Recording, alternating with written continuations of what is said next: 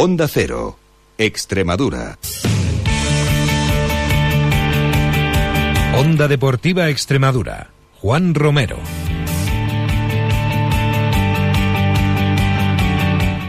Hola a todos, muy buenas tardes, bienvenidos a Onda Cero Extremadura, bienvenidos a Onda Deportiva. Viernes 5 de mayo, bueno, pues nos llega una previa tremenda. Estamos en el penúltimo fin de semana, penúltima jornada de liga regular en Segunda División B para los equipos extremeños y las espadas están en todo lo alto en las tres ciudades extremeñas que se juegan el ser o no ser la próxima temporada. Comenzaremos hoy como siempre por Villanueva de la Serena, que tienen su mano el jugar el playoff de ascenso a Segunda División A.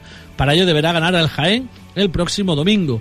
Iremos hasta Mérida también, porque el conjunto romano debe jugar en el Ejido el domingo a las 8 y esperar que bien falle el Murcia, el Villanovense falle dos veces o el eh, Cartagena también falle dos veces. Esperemos que sean murcianos y cartageneros los que fallen y no el villanovense.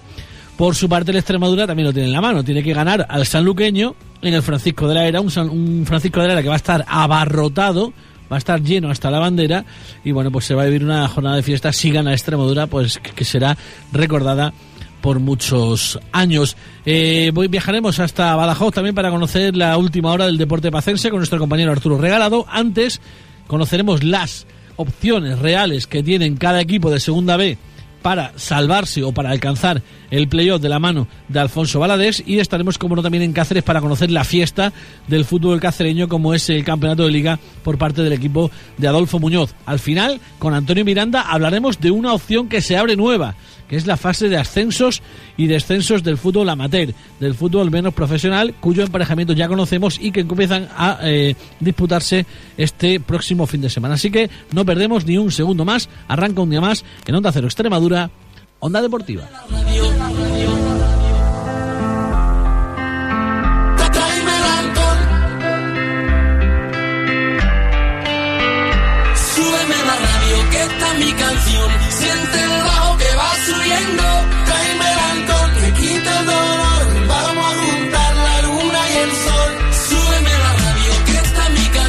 Arrancamos, como les decía en titulares, hablando, como no, de la segunda vez y hablar de segunda vez, hablar del villanovense, que tiene a un paso el meterse por segunda vez en poquitos años en ese playoff de ascenso a segunda división A. Lo tiene tan cerca que solo tiene que ganar. Y con ello, bueno, pues habrá cerrado también una de las páginas más gloriosas de las últimas temporadas, que últimamente, la verdad, que se apuntan todas de muy buen nivel, de muy buena nota para el conjunto que preside José Antonio Tapia. Vámonos rápidamente a Villanueva de la Serena. Allí nos espera nuestro compañero Iván Gómez. Iván, buenas tardes. Hola, buenas tardes. Bueno, pues eh, como digo, ¿no? Tan solo falta, bueno, pues eh, cerrar el partido del domingo, vencer al vencer al Jaén y bueno, con ello ya, pues eh, el equipo estará matemáticamente clasificado para meterse, para jugar ese playoff. Sí, ¿quién lo iba a decir? no Me acuerdo cuando la semana pasada hablábamos de matemática, incluso en matemática a la inversa de lo que has dicho tú, no es tan simple como ganar el, el domingo al Jaén. Veremos a ver cómo viene el Jaén, ¿no? Un Jaén que ya sabemos que ya está descendido, a ver si arrojó la toalla o incluso cuando está jugando se impresione como juega mejor, ¿no? Pero lo que está claro que el Villano es el claro favorito y es el favorito porque entre otras cosas en casa ha ganado al Lorca, ha ganado al Cartagena, ha hecho muy buenos partidos en casa y ha sacado los puntos adelante y se espera que estos tres puntos también los saque. Eh, un partido en el que, bueno, viene marcado por la victoria 0-1 la pasada semana en Marbella del conjunto de, de Manolo Sanlúcar con ese gol de Carlos Fernández y para este partido, para esta final, eh, ¿cuenta con alguna baja?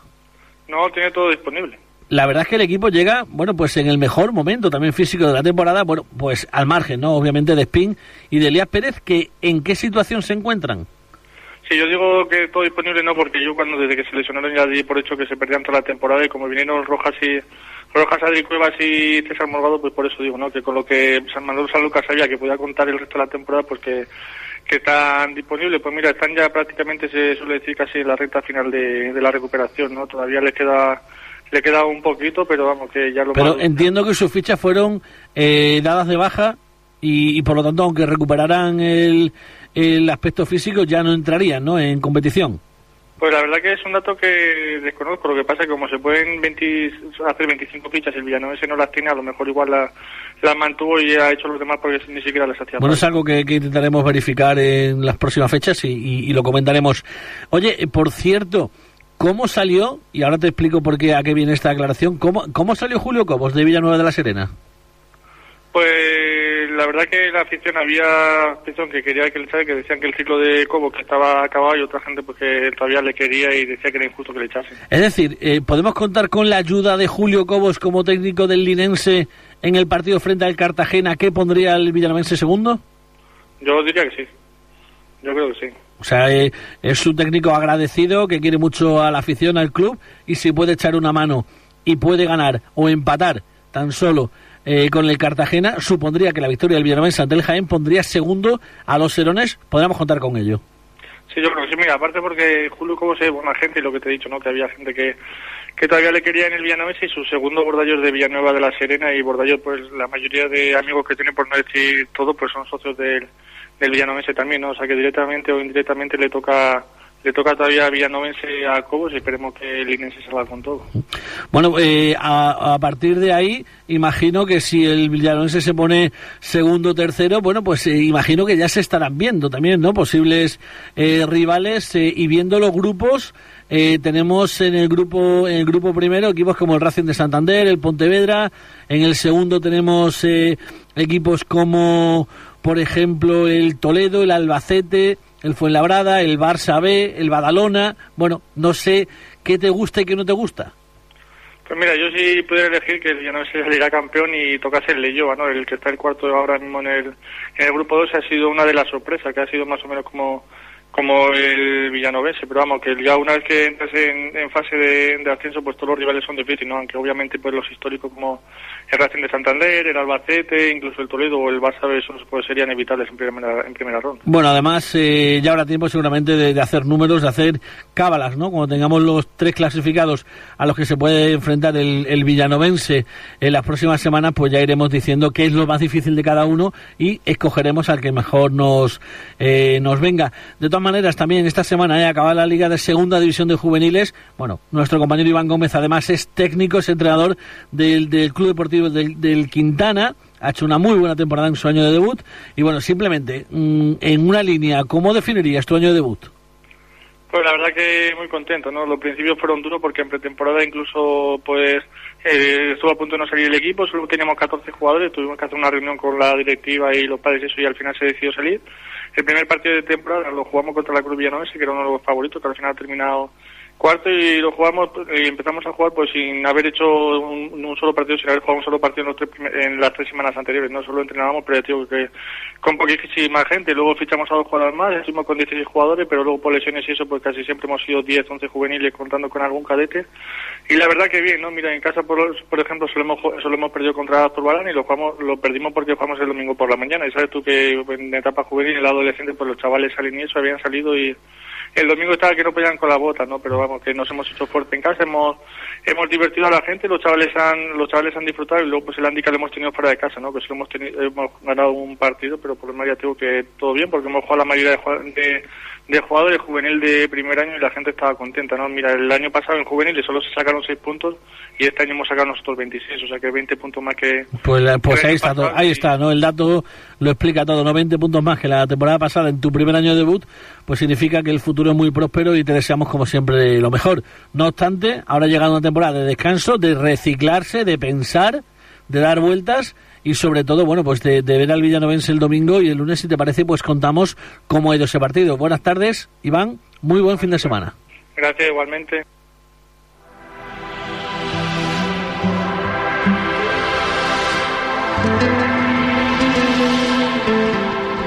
Qué bien se ve, me trae loco su figura.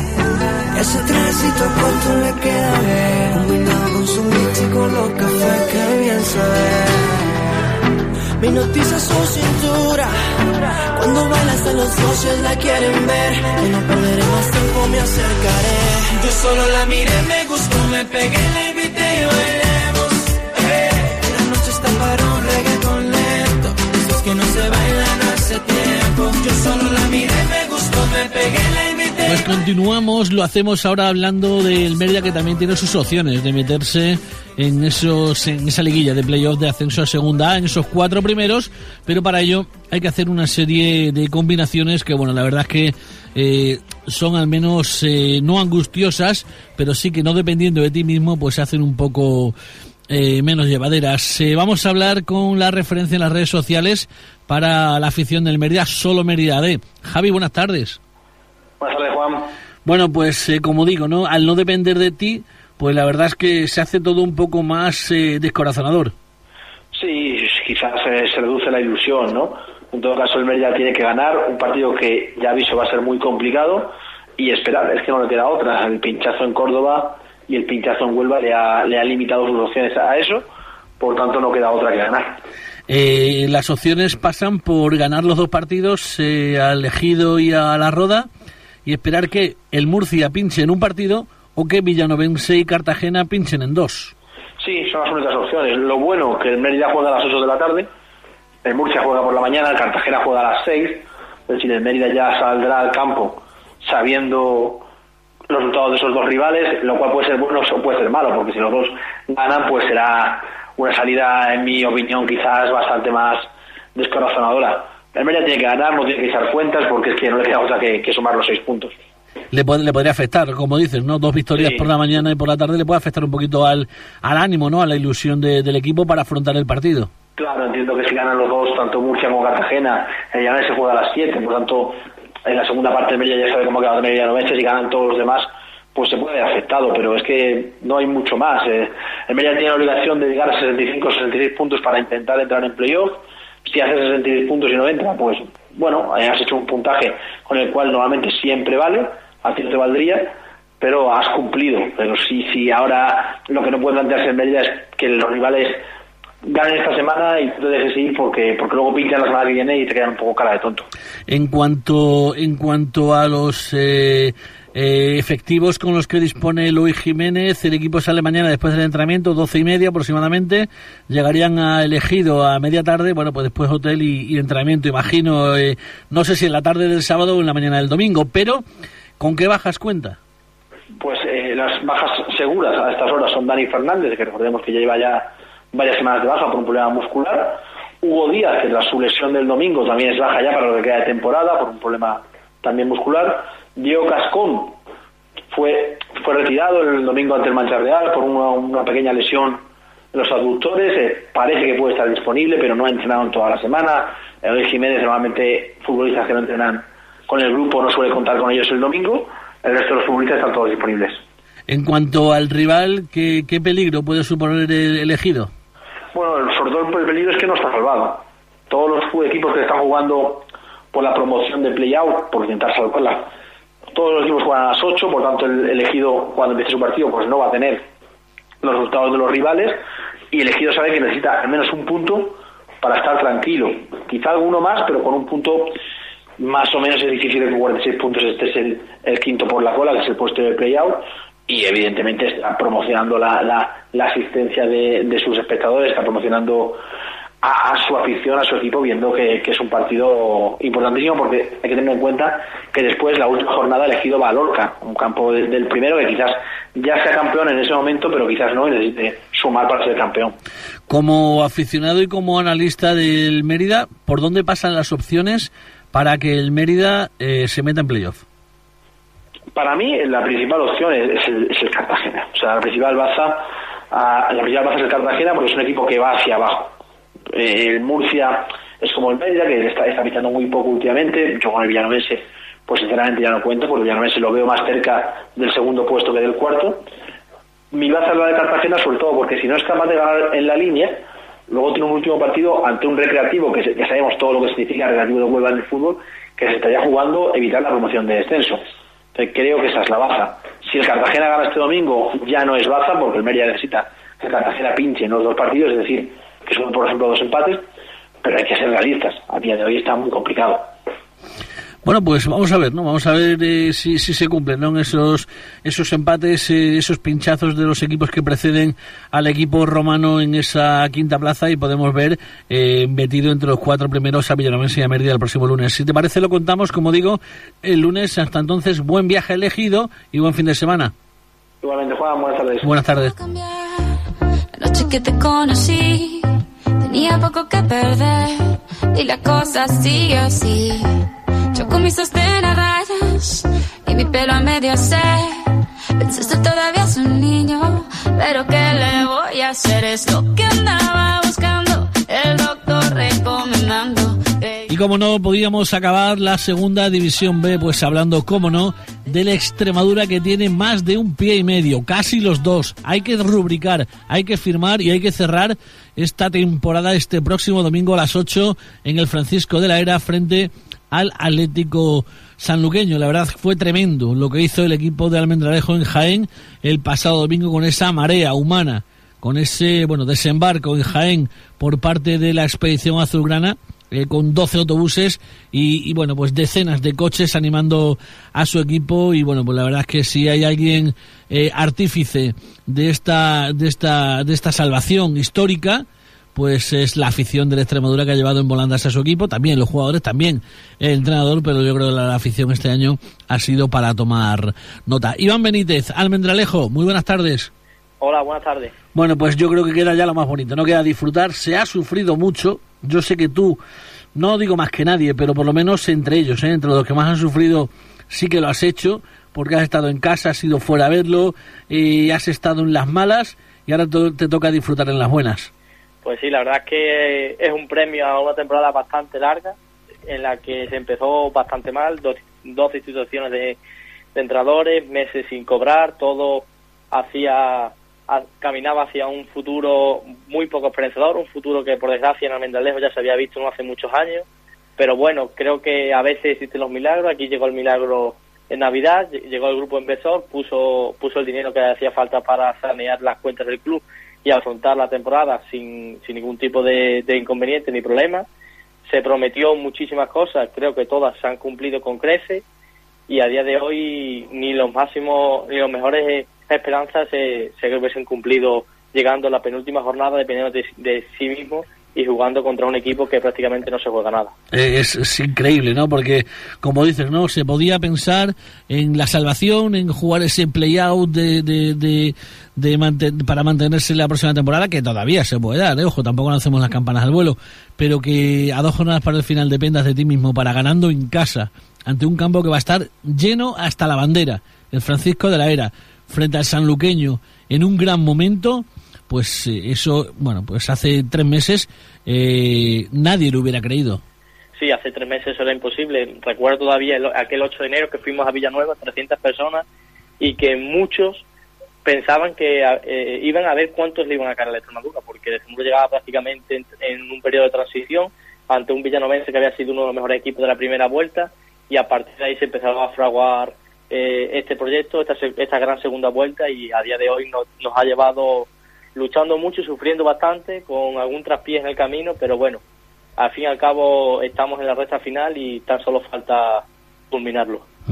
Hablamos del partido de la pasada semana en Jaén, bueno, como digo, ¿no? 12 autobuses al final, decenas de coches y la verdad que fue muy emocionante aquel gol primero de Antonio Pereira, desde 25 metros por la escuadra, empata el Jaén y después, bueno, pues eh, el gol de, de, Bruno y bueno, pues eh, ahí sí que se eh, alborotaba todo, ahí sí que, bueno, pues eh, los sentimientos se afloraban y la verdad muchas lágrimas de emoción, de alegría contenida y bueno, pues eh, a partir de ahí sí que se ve todo más cerca. Pues sí, la verdad yo creo que fue un día de, de bastante sentimientos porque con la, con la marcha de tantos desplazamientos eh, creo que recordó a la época gloriosa de no hace tanto tiempo del, del Club de Fútbol Extremadura en los que viajaban por, por España, por la primera división, eh, representando a esta comunidad. Después el partido creo que fue enfocado bastante, bastante bien por parte de Sabas porque hizo jugar con el crono, jugar con la presión del Jaén que solo le valía ganar a la Extremadura dentro de lo malo, un empate no lo, no lo veía con los mismos ojos que lo podía ver el Jaén y jugó con, con el, el, nerviosismo y la precisión del Jaén y hasta que llegó la oportunidad de- del equipo azulgrana y, remachó la faena. Porque eh, yo hablaba hace un instante no de que la afición ha sido eh, bueno pues el artífice de todo esto eh, también los jugadores claro eh, llegaba Tony Doblas eh, llegaba Richard Boateng han llegado delanteros bueno pues también de mucha calidad Aitor Fernández en ese en ese eje de la zaga con Alejandro Zamora.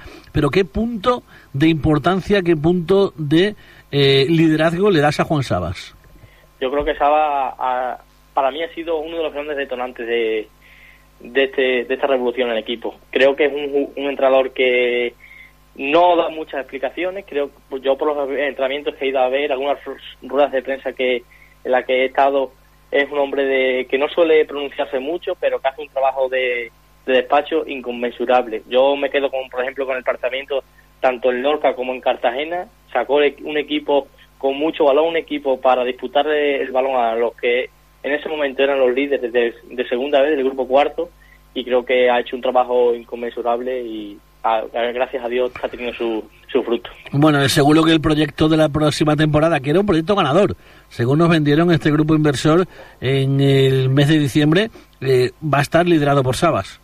Sí, sí, eh, estoy completamente seguro que si el domingo se, se consigue la permanencia, al- en las próximas dos o tres semanas va a salir ya el nombre de la renovación oficial de Juan Sabas como, como técnico para la próxima temporada y a partir de ahí creo que se va a reformar el equipo de forma muy positiva para intentar ocupar el año que viene otras cuotas.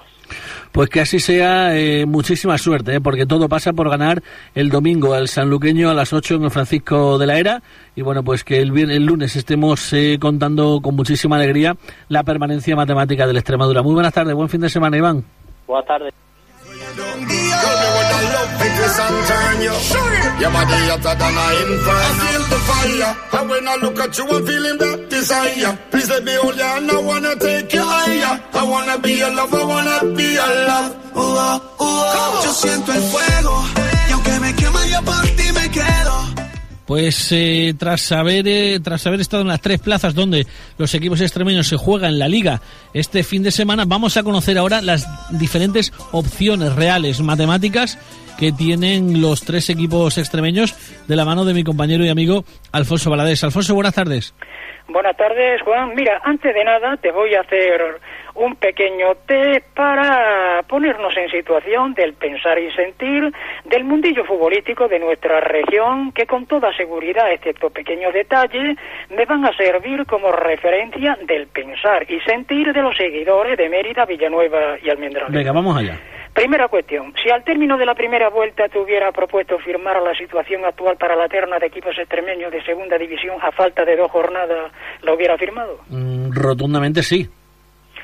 Si en la jornada octava, cuando el Jaén nos marca el 0-1 y el Mérida en inferioridad numérica es colista en la primera parte con Bernardo Plaza en el banquillo, si te dicen que el Mérida no ya mantenerse, sino jugar la Copa del Rey, ¿lo hubieras firmado? No me lo hubiera creído, no me lo hubiera creído que hubiera llegado, pero por supuesto que lo hubiera firmado.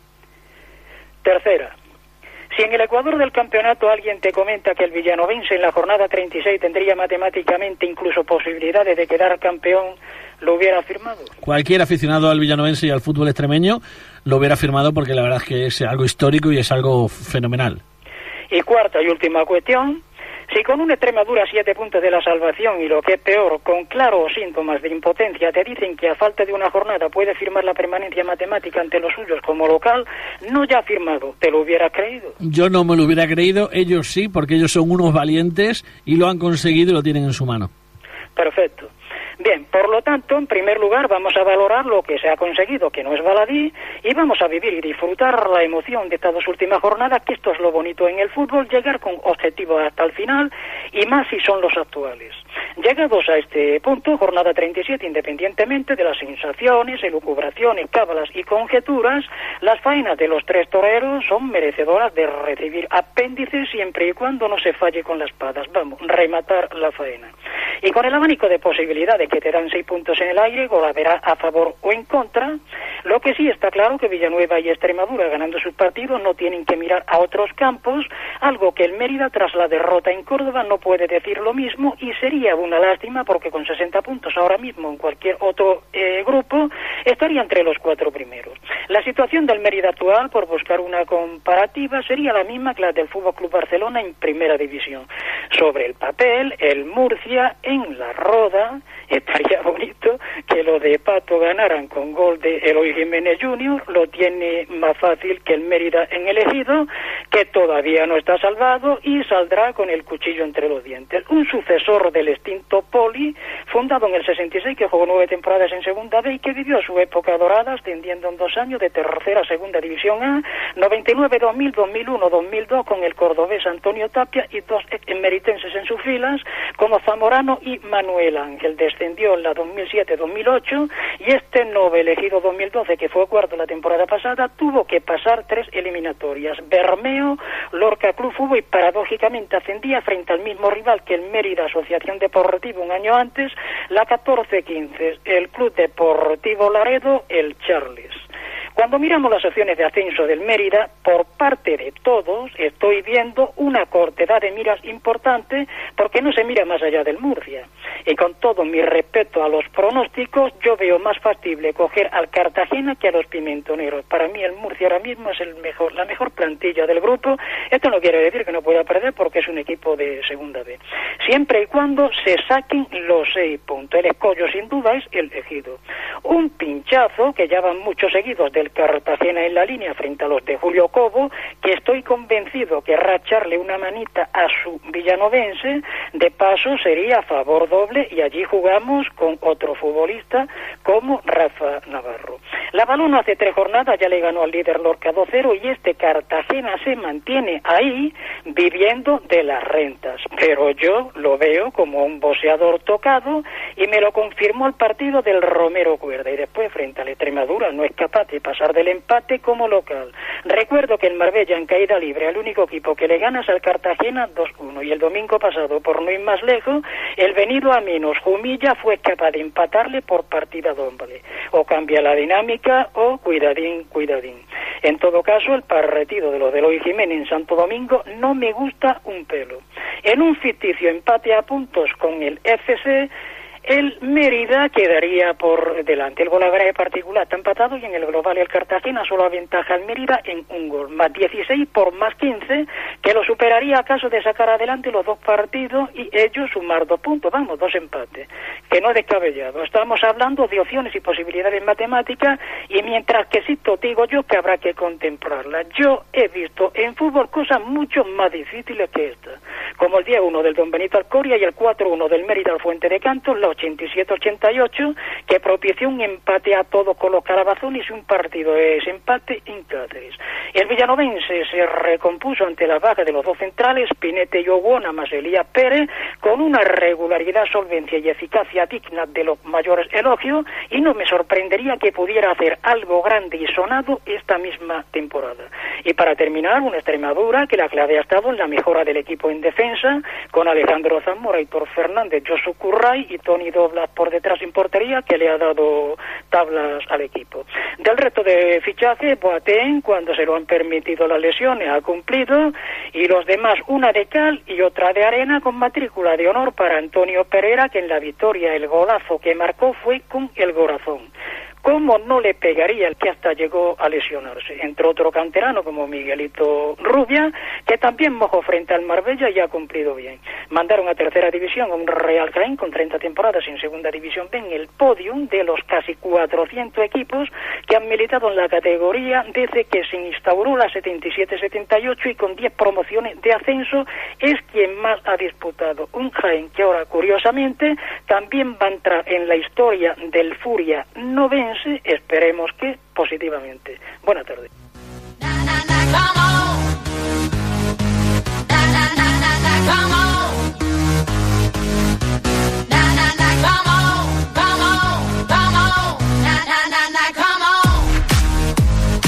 Pues continuamos y lo hacemos ahora hablando de tercera división. Vamos a ir hasta la casa del líder, hasta la casa del campeón, hasta Cáceres. José Manuel Ellón, buenas tardes.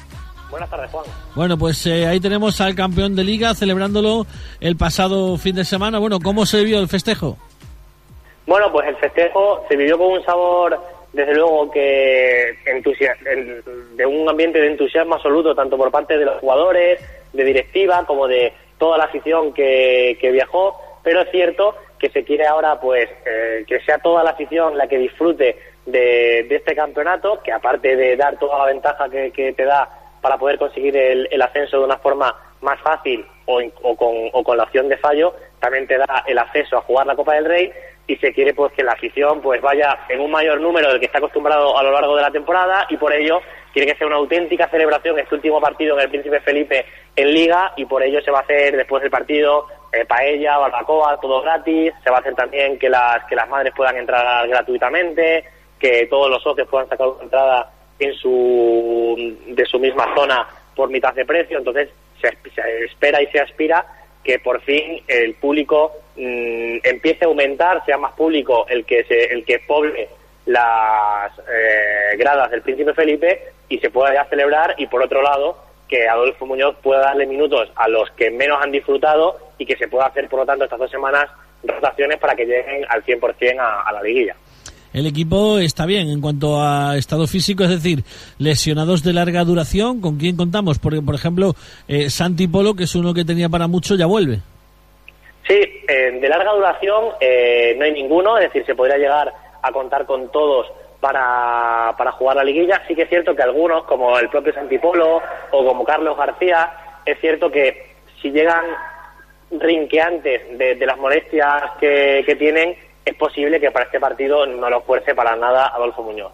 Todo dependerá de si quiere empezar a darles minutos para que para que lleguen bien o no, según como los encuentre, pero como, como decíamos, para la liguilla, salvo que haya algún contratiempo en estas dos semanas que quedan, tendría toda la plantilla y simplemente verá cómo rota y por ello Antipolo o Carlos García veremos a ver si entran o no en, en el 11, precisamente por esa situación, que no hay por qué esforzar y se, y se hará lo que, lo que mejor venga para su recuperación y para su mejor estado en forma dentro de 15 días. Bueno, alegría, imagino, en la celebración de, del título de liga, que no es baladí, ¿eh? Un título de tercera división para el fútbol extremeño es algo muy importante, te da la opción de jugar la Copa del Rey la próxima temporada y, bueno, pues de afrontar como primero ya eh, y como campeón de grupo el playoff de, de ascenso a segunda división B.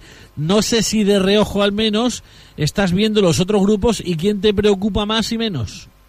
Bueno, la verdad es que estoy mirando ya a, todos los otros grupos, pero eh, veo, si me dan miedo, muchísimos equipos. La, la gran parte de los que van tienen pinta que van a quedar primeros o que ya eh, han conseguido esa plaza son equipos que son eh, el filial de grandes potencias de, de la liga, como puede ser de Las Palmas o del Atlético de Madrid, y son equipos que mm, tienen mucha juventud, por ahí pueden pecar, pero que tienen también mucha calidad y me dan ciertamente mucho miedo.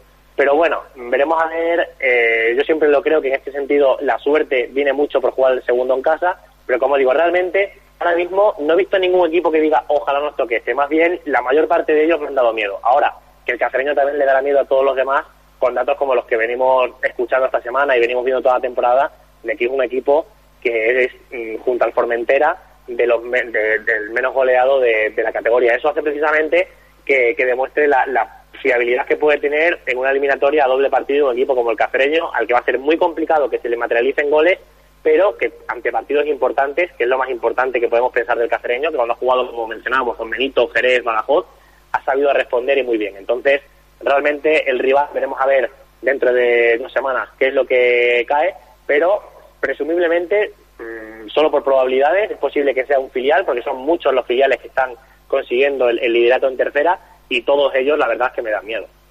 Muy bien, José Manuel, pues eh, a la espera de conocer, lo único que nos falta ya, que de acabar la liga de la mejor forma posible, sin lesiones, sin ningún tipo de sobresaltos, pues eh, a esperar a rival, simplemente para esa eh, fase de ascenso a doble partido, a bueno pues a eliminatoria única, que esperemos que la solvente y ascienda a segunda vez el año que viene coincida con más equipos extremeños. Volvemos a hablar la próxima semana. Hasta entonces, buen fin de semana, buenas tardes. Buen fin de semana, Juan. Un abrazo. Súbeme la radio. La radio,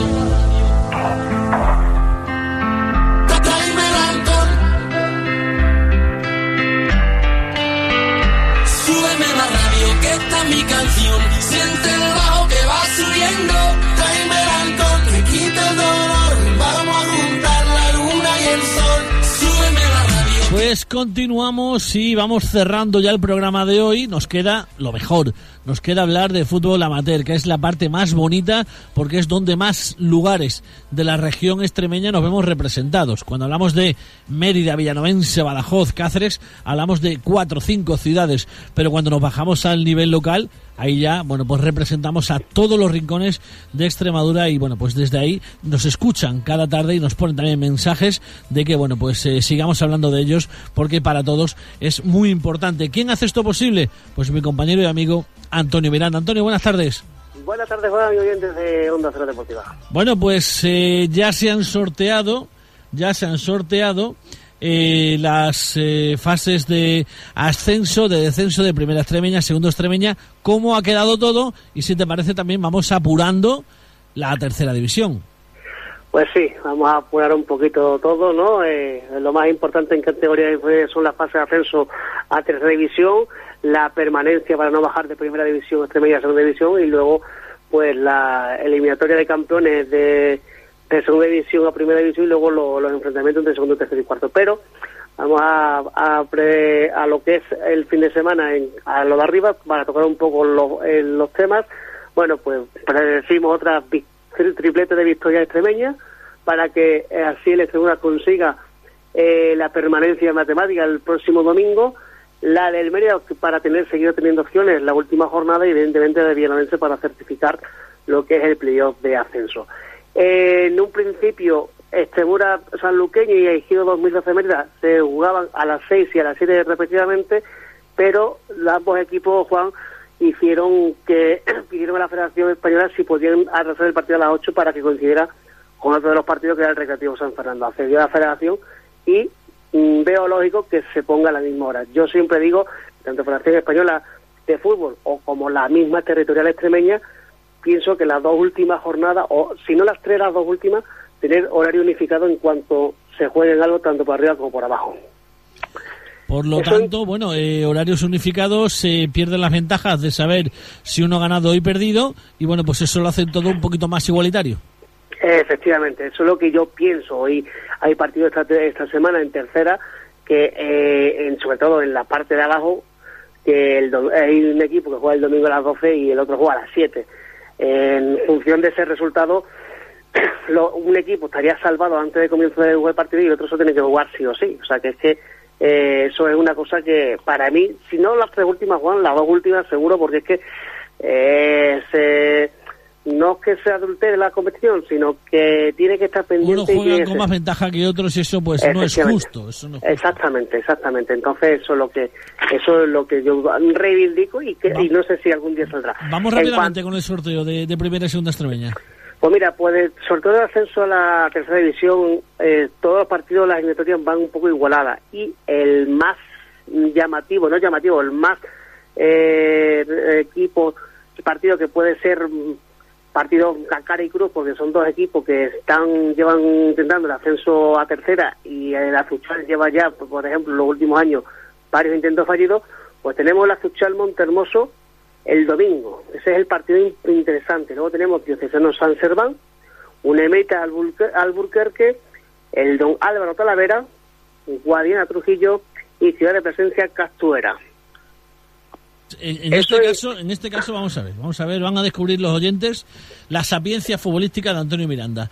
Vamos a hablar, no, vamos a hablar de quién va a pasar de, ronda, simplemente los partidos de ida. Venga, vamos a comenzar. Aceuchal, me decías. Aceuchal Montermoso.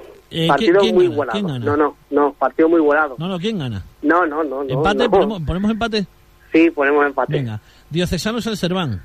Diocesano San Serván, yo creo que San Serván va a ganar, pero... Un 2, ponemos un 2 en la quiniela. De Antonio Miranda, que el próximo viernes te pasamos lista. Un 2 en esta en esta semana. Diocesano San Serván, un 2. Don Álvaro Talavera. Don Álvaro Talavera es el más igualado, porque los dos equipos llegan bien. Una X. Una X. Decíamos más. Eh, Mérita Alburquerque. Mérita Alburquerque. Yo creo que va a ser un 1. Un 1 para los de Ricardo Fernández Montaño. Eh, seguimos. Ciudad de Presencia Castuera, partido incierto, yo creo que va a ser una X. Una X. Y nos quedaría eh, eh el Guadiana Trujillo, que un, el Guadiana Trujillo un 2. Guadiana Trujillo está fuerte el Trujillo y pronostica un 2. Bueno, la próxima semana, como digo, eh, daremos cuenta de, de esa quinela. Por la parte de abajo, para el descenso. Pues por la parte de abajo tenemos un Amanecer B y Lipense Zalamea, Deportivo Pacense Jaraíz y Fornacense Santa Marta. Y, y ahí vamos a mojarnos también. Deportivo Pacense Jaraíz, Una X. eh, Amanecer y Lipense, Yo creo con uno. un 1. Y nos quedaría, El Fornacense Santa Marta, que es un partido igualado con una X. muy bien. Pues vamos con la Luego, segunda luego, si luego si los oyentes me pegan, no quiero saber nada, No, igual. eh, esto es eh, para, de- para ver eh, si, si- si eres de fiar cuando tú opinas de fútbol, para ver si, si tienes credibilidad a la hora de acertar resultados o no. Y luego emparejamiento de campeones entre los primeros del grupo de la segunda división extremeña, pues ha habido Torrijal Fresnense y Herbás La Albuera.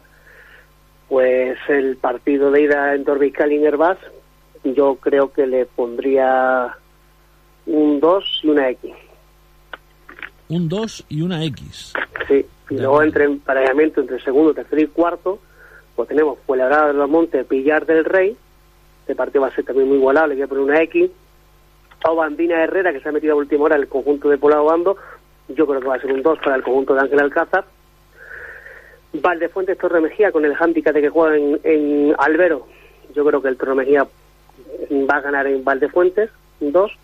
El partido más igualado va a ser el Zarceño en mal partida, eh, va a ser una X para, para ese partido. Piornal, Peña el Valle de Montijo, desplazamiento largo del conjunto de Montijo a Piornal, pues creo que va a ser una X. Y la Cruz Villanovense Monesterio, que es el otro enfrentamiento, pues yo creo que va a ser un 2.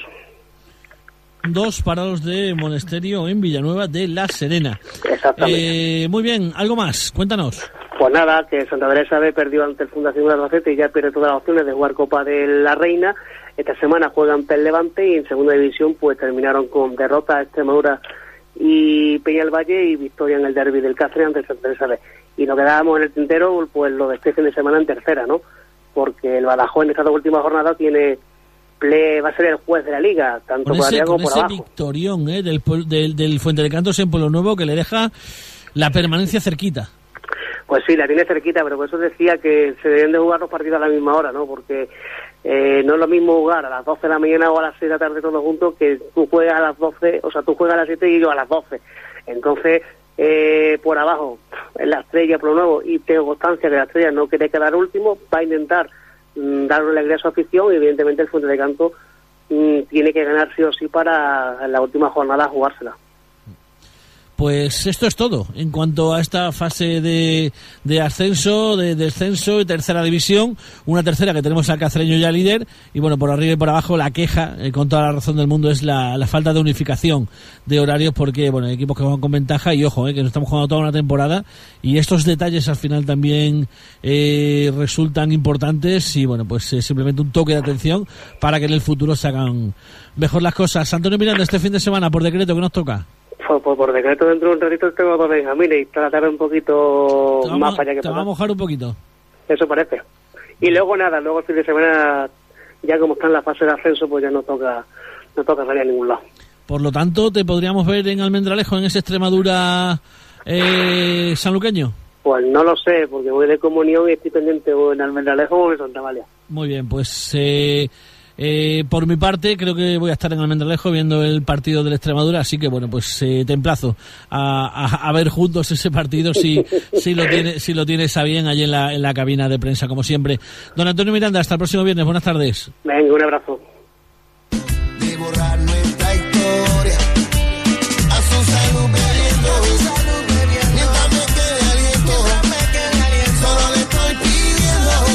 Pues así nos vamos, no hay tiempo para más. Eh, volvemos el lunes, madre mía, lo que nos queda por delante, lo que tenemos en cuanto a segunda B, tremendo. Tercera, jugándose el ser o no ser, y como hemos podido ver, bueno, una primera y segunda extremeña con partidos interesantísimos. Vamos a ver cuántos aciertos eh, logra nuestro compañero Antonio Miranda. A ustedes les espero, a todos, el lunes. Pongo falta. Hasta la próxima semana, un fin de semana. Adiós.